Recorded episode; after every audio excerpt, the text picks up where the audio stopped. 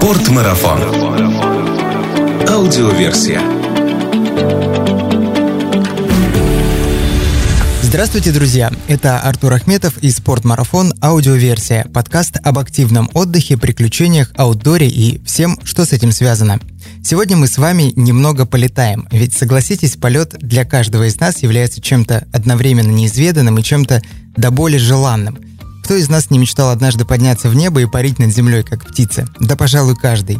И каждый раз, садясь в самолет, мы фотографируем вид на крыло из иллюминатора и делимся с друзьями радостной новостью. Сейчас я полечу.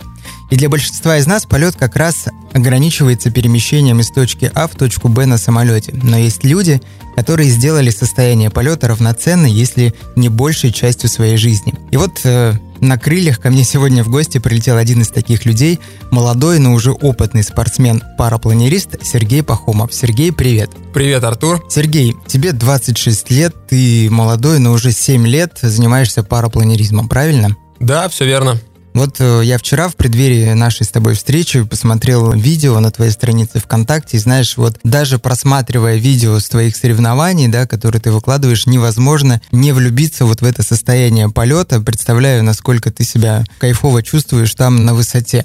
Скажи, как ты вообще пришел в парапланеризм? С детства смотрел целую кучу фильмов, целую кучу передач по телевизору, фильмы, которые были наполнены парашютным спортом, потом дальше был парапланеризм, были одноименные передачи, которые называли «Свободный полет» по ТВ, которые мы смотрели с братом практически до дырок и знали вообще результаты всех соревнований. Поступив в Московский авиационный институт, я узнал, что у них есть секция парапланеризма, и на первом курсе решил прийти и записаться.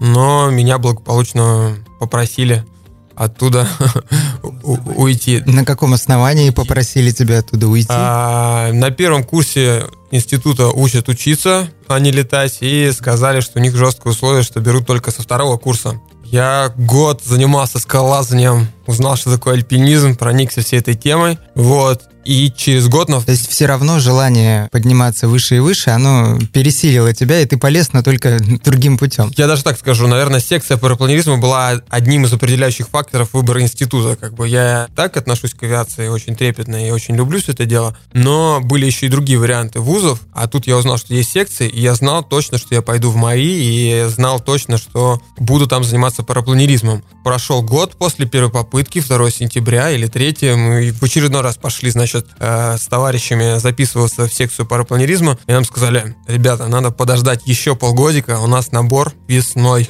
феврале. То есть крылья вам все-таки пытались подобрезать, да, немножечко? Ну, не то, что подобрезать, просто получилось по факту только с третьей попытки зайти в этот спорт. Ну, главное, что после первой попытки эти попытки не были оставлены, да, и все-таки ты решил идти дальше. Итак, ты попал в секцию парапланеризма. Что было дальше? Какие были первые твои шаги в парапланеризме? Ну, я думаю, так же, как и у всех, мы начинали с э, теоретических занятий, где нам рассказывали какую-то общую теорию о том, что это и как. Вообще теории вот в парапланеризме ее много? Нет, ее не так много. Я думаю, это сопоставимо с теорией при сдаче прав на водительское удостоверение. Это какие-то общие правила и положения, а также инструкции по действию в нештатных ситуациях. Ну, раз ты затронул тему водительских прав, да, там несколько категорий. Но ну, вот с какой категории бы ты сравнил параплан? А, Б, С, Д? Слушай, а именно так все и делится в парапланеризме, потому что есть категории для начинающих пилотов, пилотов выходного дня, пилотов-туристов и спортсменов. Ну и, понятное дело, сразу выучиться на категорию спортсменов у тебя не получится, начинают все по порядку. И у нас говорят так, если ты получил права на автомобиль, то ты точно сможешь стать пилотом параплана. Ничего сложного в этом нет, никаких медицинских ограничений ярко выраженных тоже нет. У тебя права на автомобиль есть? Да, конечно, на автомобиле. Ты их получил сначала или после параплана? После параплана. Ага. Не мешало тебе опыт управления парапланом управлять автомобилем? Нет, не мешало. Скажи, вот я недавно прочитал, где-то год назад ты получил мастер спорта по парапланеризму, правильно? Слушай, год назад я подал документы на все на это и выполнил нормы для представления на мастера спорта. А мастера спорта присвоили приказом совсем недавно, вот э, в августе. При этом при всем я как-то так даже забыл про это дело, это было приятно. То есть в этом августе? Да, да, это было приятной новостью. То есть передо мной сейчас сидит мастер спорта по парапланеризму? Да. Ну, я надеюсь увидеть когда-нибудь вживую, как ты летаешь на параплане. Скажи, вот я хотел бы сегодня поговорить, в общем, о теории парапланеризма, да, и объяснить людям, которые вот мечтают э, о полетах, о том, чтобы как-то начать летать, что это не так сложно, или, может, я ошибаюсь. Может ли любой человек, который вот решил, я хочу летать на параплане, с чего ему начать? Вот какие да. первые шаги? Никаких э, ярко выраженных ограничений нет на тему того, каким ты должен быть, чтобы заниматься парапланеризмом. Если ты занимаешься активным видом спорта, альпинизмом, скалазанием, бегом, футболом, ты даже можешь ни, ничем не заниматься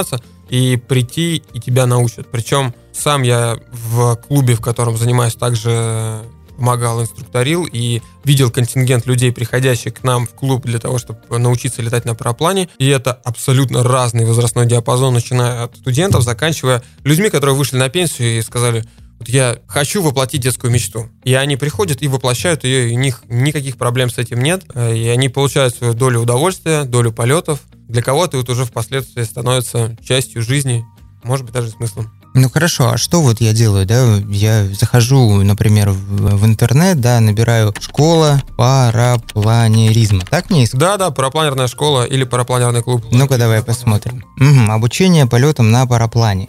Слушай, давай сейчас э, без рекламы, клубов достаточно большое количество. Ну а как, как мне отличить э, клуб профессиональный от каких-то любительских школ? Это узкое профильное, и клубов по стране не так много, и в Москве их не так много. Вполне есть достаточное количество ресурсов, посвященных вообще парапланеризму, где можно подчеркнуть информацию и выбрать на себя наиболее лучший. Так же, как и при походе там, в магазин или при выборе автошколы, ты смотришь отзывы. Точно так же и о каждом клубе есть где-то заметки, где-то информация, ее можно найти в интернете, она есть в открытом доступе. Выбрав для себя клуб, прийти и начать свое обучение. Хорошо, мы нашли школу, записываемся на занятия. С чего начинаются занятия в парапланерной школе? Я не скажу за все клубы, я скажу за тот, в котором занимаюсь я, клуб Московского авиационного института. Первое, у нас на занятия можно начать ходить бесплатно. Теорию начинают люди проходить бесплатно, сделано для того, чтобы человек во время прослушивания теоретических занятий и во вникания в вообще весь процесс парапланеризма точно для себя решил, хочет ли он этим заниматься или нет. У нашего клуба не стоит цели кому-то продать да, продукт. Мы хотим подарить людям счастье и быть уверены, что люди хотят потратить свое время и действительно хотят научиться летать. Это связано с тем, что если вы определились со своим желанием и точно для себя себя решили, что вы хотите научиться летать, то вам придется потратить какую-то часть своей жизни на то, чтобы регулярно заниматься парапланеризмом и э, довести свой навык, ну как это, уверенно научиться кататься на велосипеде. После этого можно его будет отложить на балкон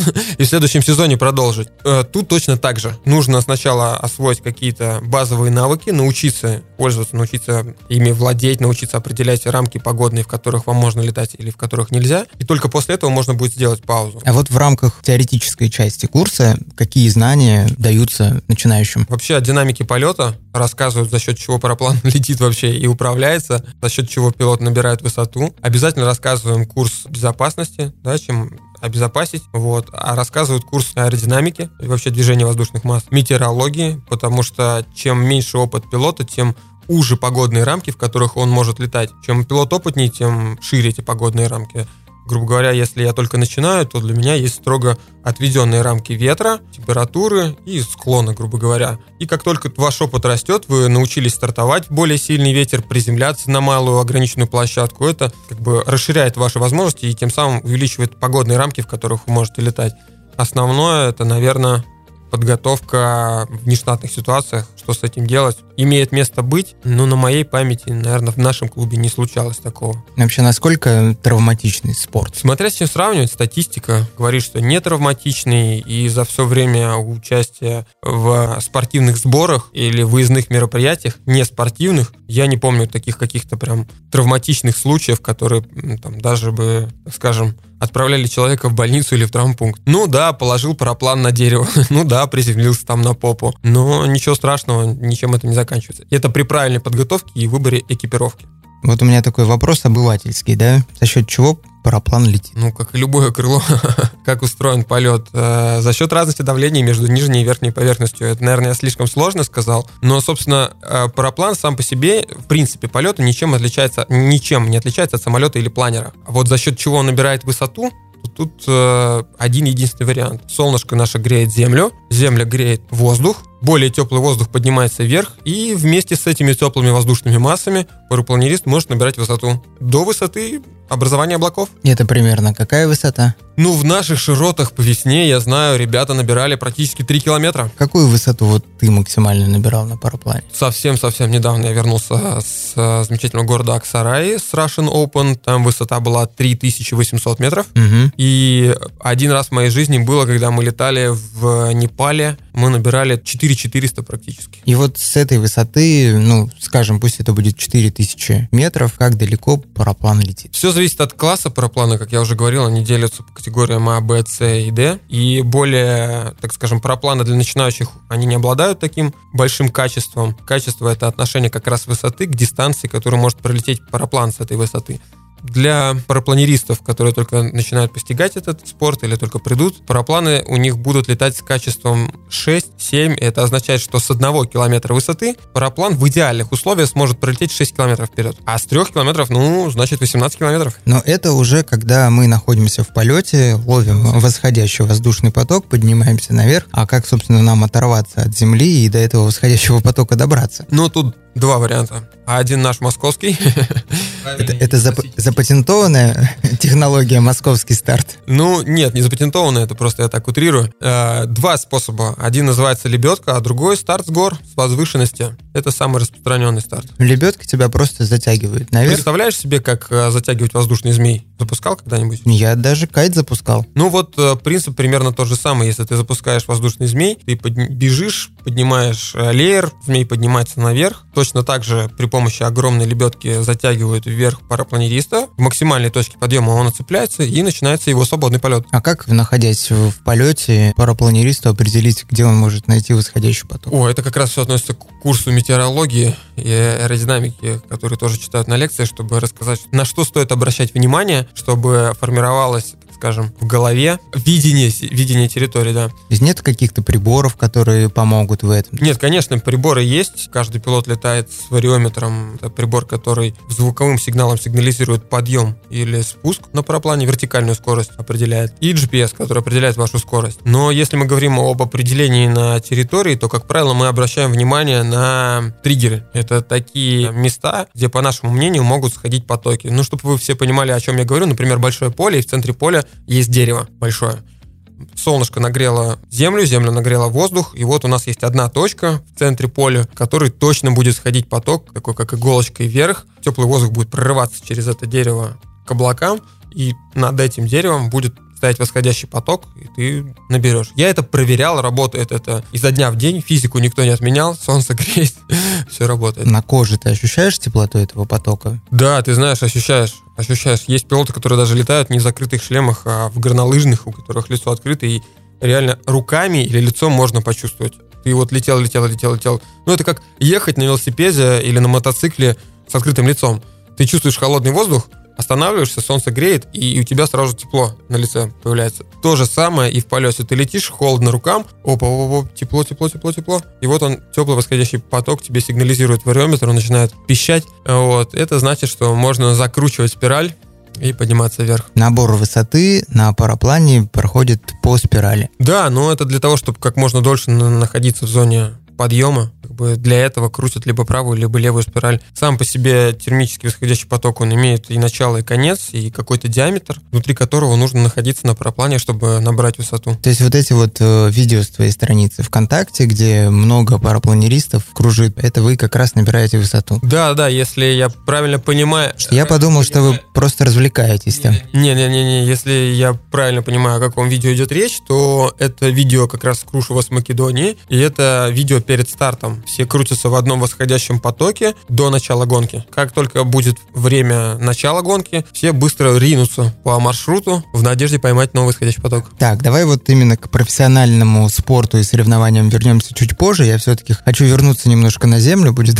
так, наверное, хорошо сказать в, в теме нашего разговора. После того, как я, допустим, пришел в парапланерную школу, прошел теорию, каково будет мое первое практическое занятие? Что я буду отрабатывать? Первое практическое практическое занятие. Ну, во-первых, э, все приедут на поле, вас познакомят вживую с парапланом, вам расскажут его конструкцию, как а, правильно надеть на себя снаряжение. Например, у нас даже на теоретических занятиях это рассказывают, как правильно отрегулировать на себе клубное снаряжение. И вообще... Снаряжение мне покупать не нужно в данный момент, это снаряжение клуба. В большинстве своем на время обучения многие клубы предоставляют снаряжение, предоставляют экипировку, и, как правило, лично им обходится только обувь, которая бы была бы выше, закрывала голень, предотвращала вывихи, и шлем. Ну, это как индивидуальные вещи с перчатками. Итак, мы находимся на летном поле. Вот первое практическое занятие. Что мы отрабатываем? И это будет не первое, это будет э, на протяжении нескольких занятий. Новый человек будет заниматься наземной подготовкой. Что это из себя представляет? Человек, встегнутый в экипировку, в парапланерную подвеску, пристегнутый к параплану, учится правильно поднимать параплан над своей головой, выводить его, заставлять параплан лететь над собой. Это уже считается полетом. Это что я должен буду сделать? Побежать с парапланом вперед? Все зависит от того, есть ли ветер или нет. Потому что если есть ветер на площадке, где мы занимаемся, то там даже бежать и не придется. Тебе просто придется потянуть за правильные стропы на крыле, параплан выходит в зенит, он находится у тебя над головой. Курсант должен наработать моторику рук, запомнить, как двигаться с парапланом и научиться самому главному. Восьмерки будем крутить парапланы? Нет, восьмерки мы не будем крутить. Самое главное научиться идти куда хочешь ты, а не куда дует ветер и куда хочет идти параплан. То есть находиться под крылом, управлять на земле, не отрывая ног. При этом э, делать так, чтобы он постоянно находился в зените у тебя над головой,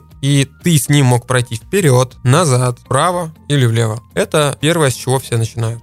Так, и когда я буду готов к взлету? Ну, как правило, это определяет старший инструктор, начальник подготовки, он же тренер. Все зависит от твоих качеств, от, от понимания потоков ветра, от, от, от наработанной моторики. Абсолютно по-разному. Кто постарше, этим надо побольше времени, кто помоложе, им поменьше времени нужно, э, чтобы сообразить, как правильно двигаться с парапланом. Если навыки хорошие, то уже, как правило, на второе занятие начинаются первые полеты. Ну, а на второе, на третье, наверное. Высота и продолжительность небольшая задача во время полета научиться правильно стартовать и отработать действия при старте. Это происходит э, в тандеме или я прям вот один? Все зависит также от школы. Есть школы, которые летают вместе с тандемом и учат вначале в тандемном полете управлять парапланом и отрабатывать старт. В частности, у нас, например, практикуют сразу курсанта, человека, который обучается, а, отправлять самостоятельный полет, потому что, ну, если ты определился, если ты готов, тебе все равно придется это сделать. Но полеты у нас начинаются с а, малой высоты, представляют из себя отрыв от земли, так называемая протяжка, когда ты тянешь а, парапланериста, ну,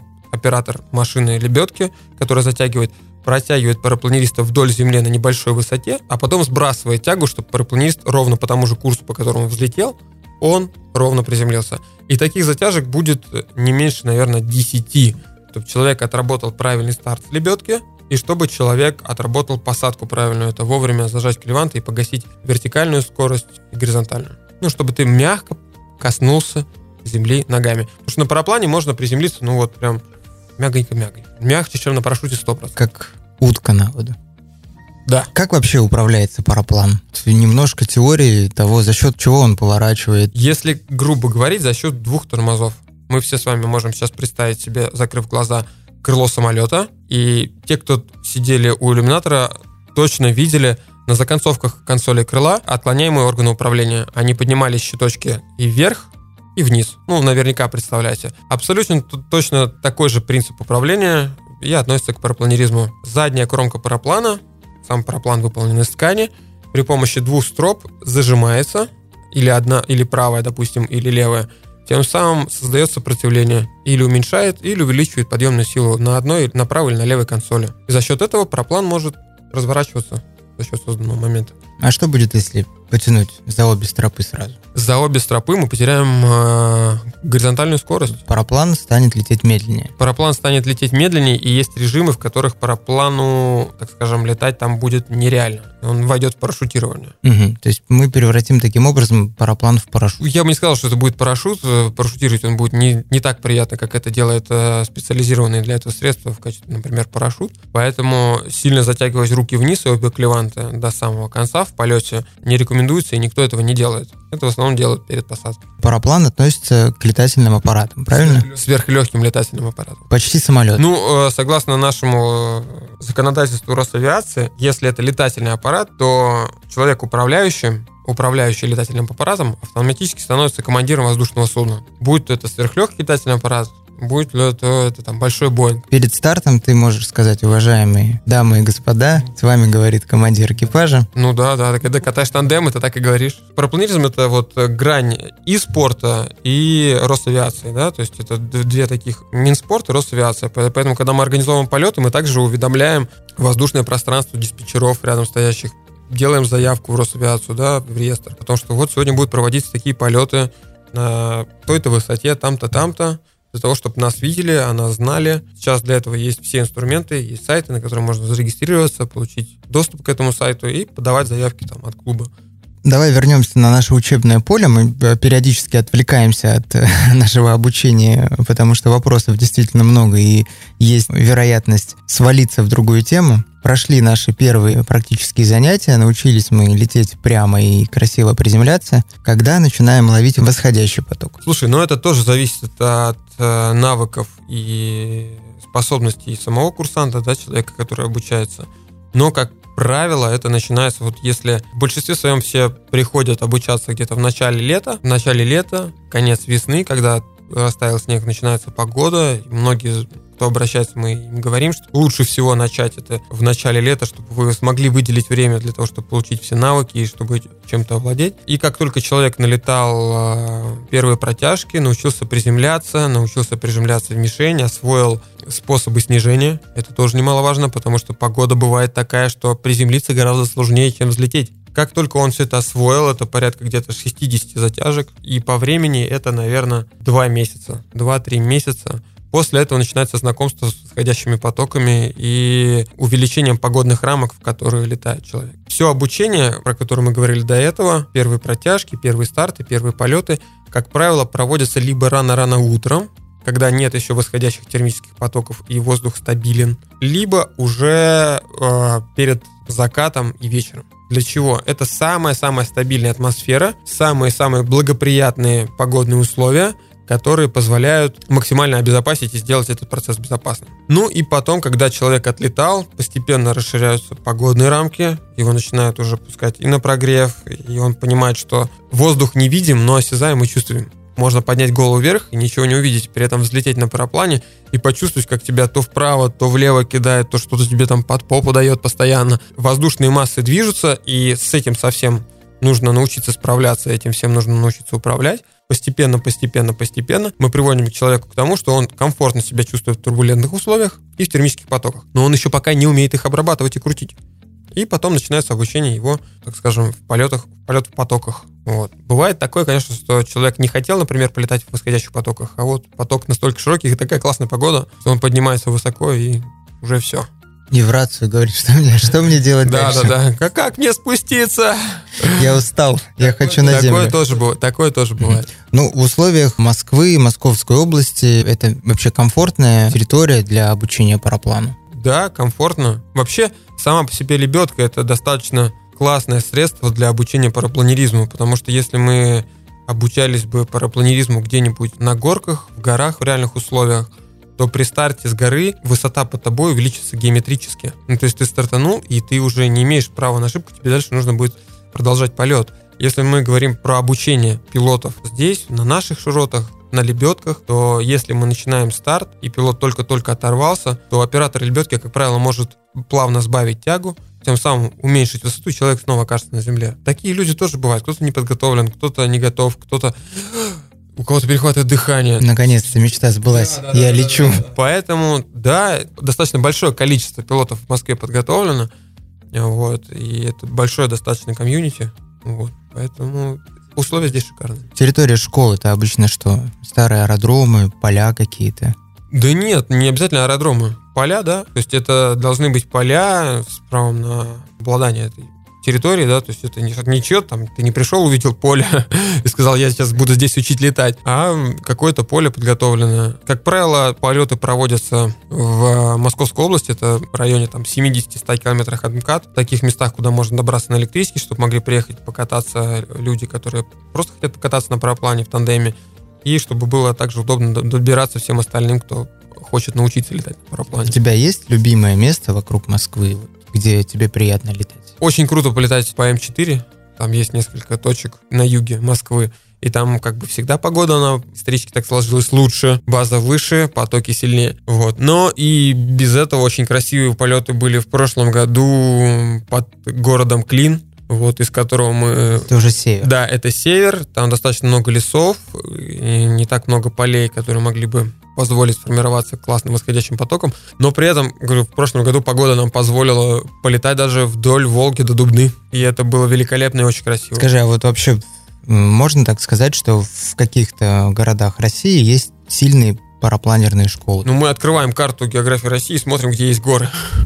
И вот там точно будут парапланеристы. Ну, мы берем сразу весь Крым. Там само по себе количество солнечных день, дней больше, чем в Москве, и э, если кто-то хочет быстро поехать и эффективно научиться летать на параплане, например, взять отпуск и потратить свое время, то, конечно, безусловно, гора Клементьева на вас ждет, э, там, идеальные условия в большинстве своем. Ну, отпуск это две недели. Да, но этого хватит, чтобы вообще понять, ознакомиться, отдохнуть, ощутить, и за две недели вас там даже выпустят в свободный полет. Это, наверное, есть смысл перед отпуском пройти теоретический курс, да, а да, туда... Да. Как правило, клубы, которые здесь организовывают обучение, они же занимаются организацией выездов во все летные места. И причем это не только по России, это и за рубежом. И лето это сезон не только обучения, но еще и поездок. Если человек пришел в клуб, у него все получается и так далее и тому подобное, то он собирается уже с клубом куда-то поехать, потому что самый быстрый способ научиться и прокачать свои навыки в управлении парапланом, это, безусловно, либо парапланерные сборы, либо парапланерные соревнования. Но до них надо еще дорасти, пройти парапланерные сборы.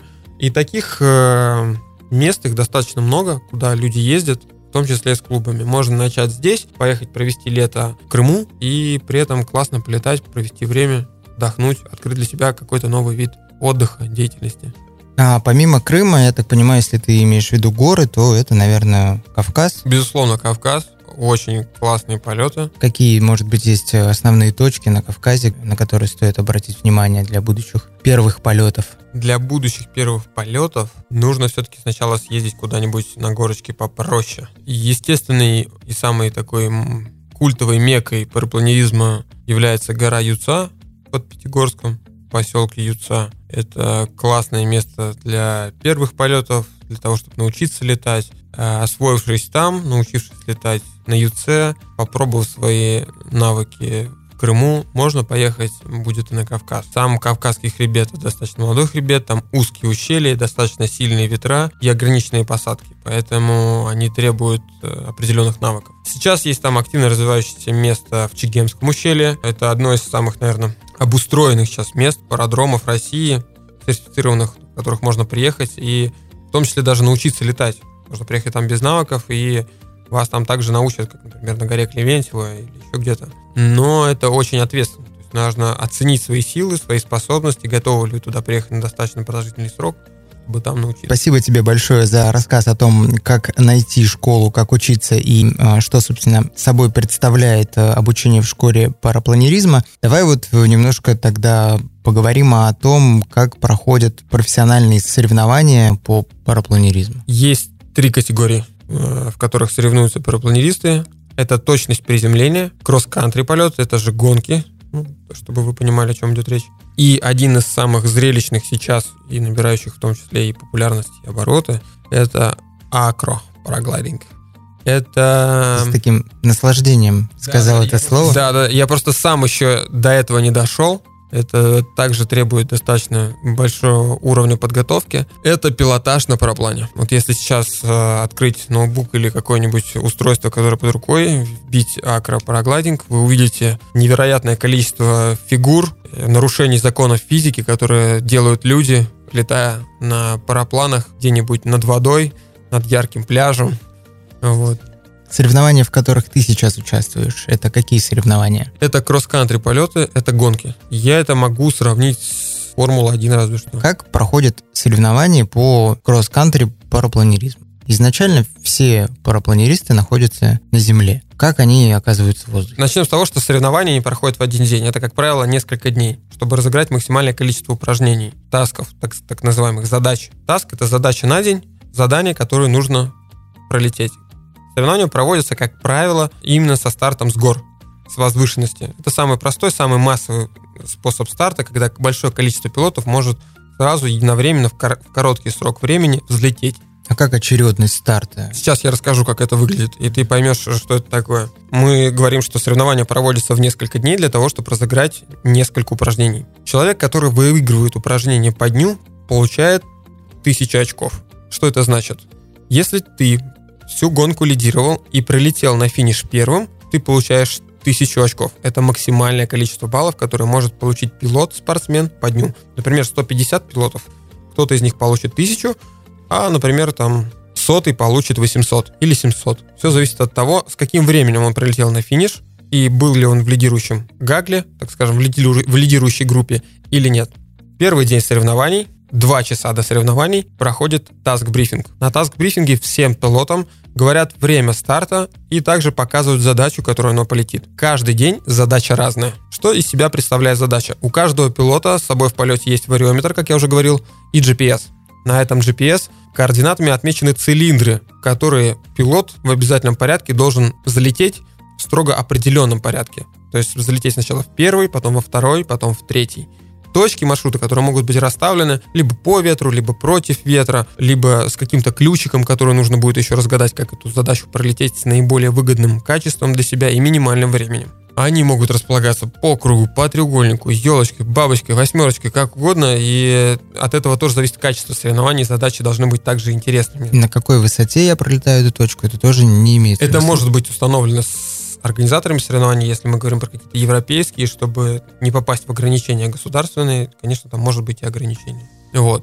Значит, поставили задачу, дали время старта. Возвращаясь к нашим гонкам. Что из себя представляет старт? Э, старта у нас два. Есть наземный, есть воздушный. Например, мы говорим, что воздушный старт открывается в 13.00 по дню. А, наземный старт откроется в 12.00. Воздушный старт открывается в 13.00, а наземный в 12.00. Что это значит? Что у пилота есть ровно час времени до начала гонки, чтобы взлететь и занять наилучшую позицию для старта в стартовом цилиндре, рядом с точкой, у которой, от которой начнется гонка. За этот час все пилоты, кто опытный, кто неопытный, стараются как можно быстрее стартовать, либо последовательно, либо в порядке очереди, в зависимости от того, как организованы соревнования, и занять максимальную высоту рядом со стартовой точкой. Занять самую-самую выгодную позицию. Именно поэтому, если ты только начинаешь летать, да и не только начинаешь летать, как правило, все пилоты, которые более или менее опытные, они стартуют практически сразу, как только открывается наземный старт. К наземному старту их снаряжение уже все полностью готово. Они приходят с брифинга, пристегивают свои приборы, надевают экипировку и готовы совершить старт, как только открывается наземный старт, чтобы у них было максимальное количество времени, этот час, да, за который они смогут набрать максимальную высоту, с которой они потом смогут спланировать на более далекое расстояние по маршруту и где-то там взять поток. То есть фактически у нас есть некий предстарт, когда мы поднимаемся с э, поверхности Земли, и фактически старт уже происходит с воздухом, и стремимся вперед к нашей точке. Вот как раз в начале нашей сегодняшней беседы ты говорил, что смотрел видео, угу все крутятся в одном потоке, это как раз предстартовое время. Танго парапланеристов я это назвал. Как? Танго парапланеристов. Танго? У нас называется гагл. Гагл, стая, стая. Стая парапланеристов, которые крутятся в одном месте, и как только останется там доли секунды или там минуты до старта, потому что все находятся на краю точки, внутри точки или за точкой стартовой, да, то есть точка это не просто там точка GPS, это какой-то цилиндр заданного радиуса. Он может быть 2 километра, он может быть 3 километра, он может быть 400 метров. То есть это на карте у тебя на приборе на GPS отражается такой цилиндр, ты находишься либо внутри этого цилиндра, либо снаружи, все зависит от того, как поставлена задача. В час дня открывается гонка, я понимаю, что мне лететь до края цилиндра 5 минут, и я начинаю срываться и лететь по маршруту. Час начала гонки, сигнализирует GPS, все пилоты понимают, что гонка началась, и именно с этого момента все в направлении по маршруту начинают свой путь, начинают гоняться. А вот эти точки, они как-то, точки маршрута, они как-то совпадают с предполагаемыми местами восходящего воздушного потока? Нет, не всегда.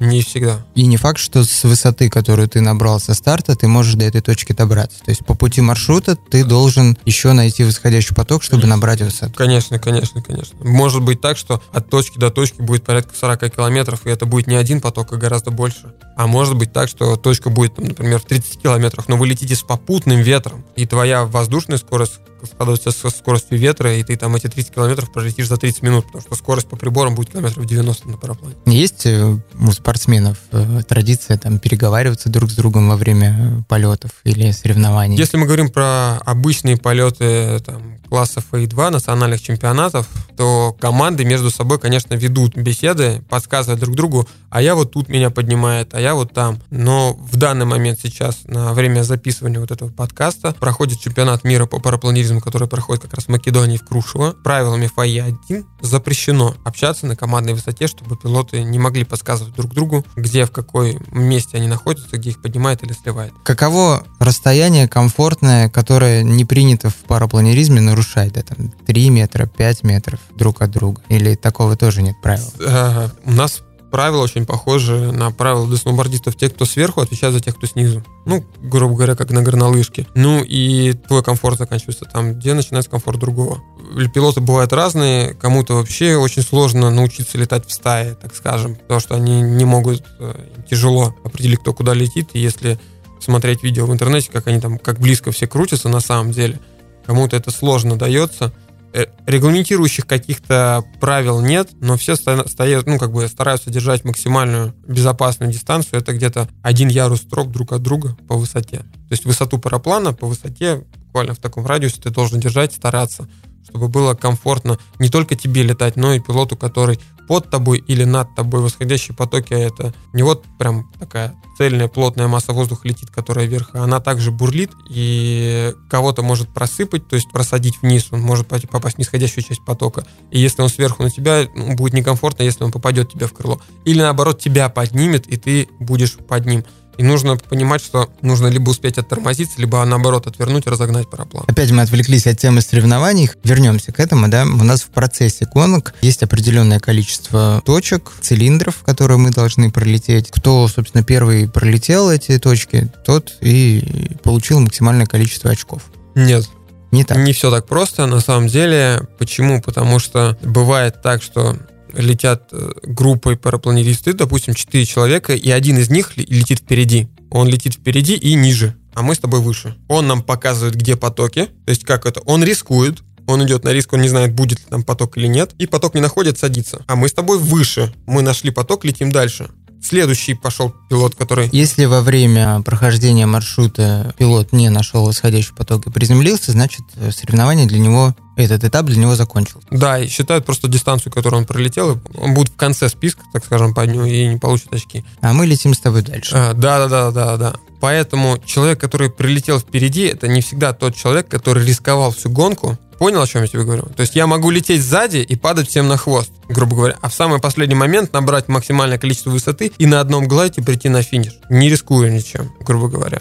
И это не значит, что я буду первым, потому что человек, который, может быть, летел впереди всех и перелетел вторым, он получит лидирующие очки. Программа, которая считает очки по дню, которая распределяет очки, она учитывает, какое количество времени пилот лидировал в гонке.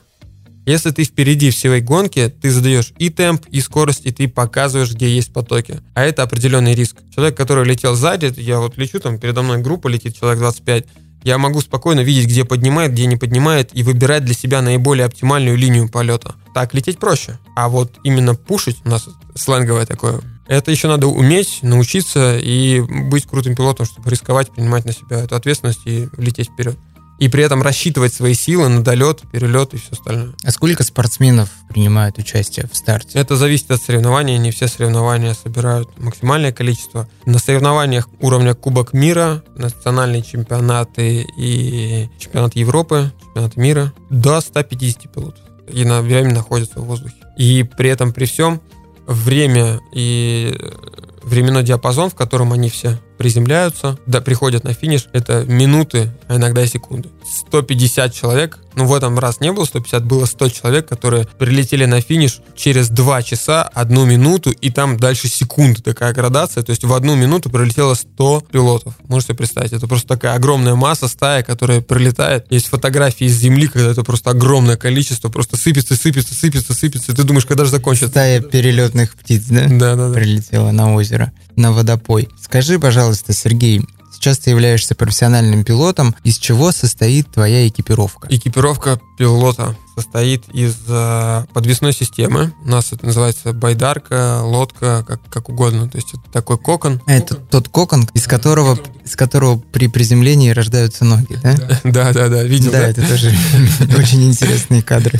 Вот. Самого параплана непосредственно, двух спасательных парашютов. Параплан э, это некий заводской параплан или параплан можно шить, например, по заказу? Нет, это все сертифицированные заводские парапланы. Для того, чтобы все парапланеристы, все спортсмены соревновались в одних условиях, есть строго определенные условия регламенты, в которых шьются парапланы. Да, это и длина строп, и площадь, количество секций. То есть есть определенные регламенты, которые производители должны соблюдать для того, чтобы парапланеристы находились в одинаковых условиях и для того, чтобы их э, безопасности ничего не, не угрожало. А если, допустим, ну, такой вопрос, как дизайн параплана, если ты хочешь... Да, конечно, есть. Можно заказать за дополнительные деньги, тебе что хочешь сделать, вообще без проблем. Заводы, которые шьют парапланы, ты можешь им заказать дизайн, но это будет твой параплан, но с определенными техническими характеристиками. Да, да, да. Грубо говоря, раскрашивай как хочешь. Купил автомобиль, а дальше наклейки клей сам. А, два запасных парашюта. Да. Для обычных любительских соревнований, да не только для любительских национальных соревнований в странах, национальных чемпионатов, такого количества спасательных парашютов не требуется. И это не регламентируется. То есть регламентируется один парашют обязательно, второй на ваше усмотрение, на вашу безопасность. Хотите два, ну, пожалуйста, два, но один у вас должен быть точно. А, что у нас дальше идет? В экипировке шлем, у нас в экипировке идет э, рация, вариометр, GPS-прибор, иногда два GPS, чтобы дублировать и записывать трек с двух приборов, если один вдруг выйдет. Это обязательно питьевая система, солнцезащитный крем, как-то так. А в плане одежды? В плане одежды все зависит от того места, где мы летаем и на какой широте. Потому что я прекрасно помню тот же Непал, где на старте мы одевали пуховики, было нереально жарко просто.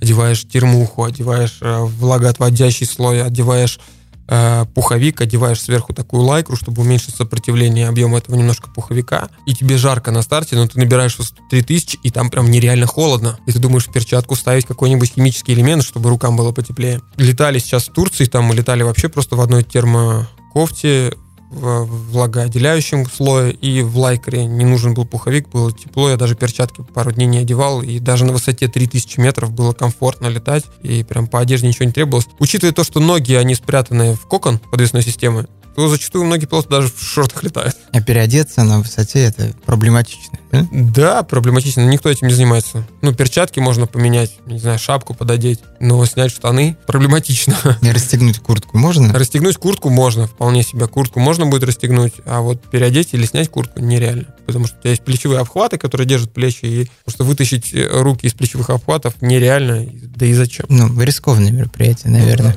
Ну да, да, да. Сергей, расскажи, пожалуйста, вот в конце, наверное, уже нашего разговора, потому что мы с тобой разговариваем уже достаточно много. Я думаю, очень много могли бы еще поговорить о полетах. Э, твой ближайший старт, где он будет проходить, что это за соревнования и, ну, может быть, твои надежды, твои планы на это соревнование? Наверное, не только на соревнования, на все соревнования. Уж если мы начали заниматься, я для себя решил, если я начал этим заниматься, я хочу достичь какого-то результата, трезво оцениваю свои и возможности, и, скажем, компетенции. Первый старт сейчас будет э, в Пятигорске, как раз на горе Юца, там будет проходить национальный чемпионат, чемпионат России. Порядка там 80 участников зарегистрированных, которые приедут, с которыми будем летать. Туда же приедет сейчас вся сборная России, которая выступала на чемпионате мира. Будет интересно с ними полетать, получить опыт у них, потому что это достаточно опытные пилоты. Не могу сказать, что я буду там на подиуме, планы попасть в десятку есть, и я считаю, что у меня есть все, на, все шансы на то, чтобы попасть в топ-10 пилотов на чемпионате России. И я думаю, это реально. Следующий старт будет сразу за чемпионатом России. Это национальный чемпионат Бразилии. Полетим в Сан-Паулу. Дальше туда, в город Андарес.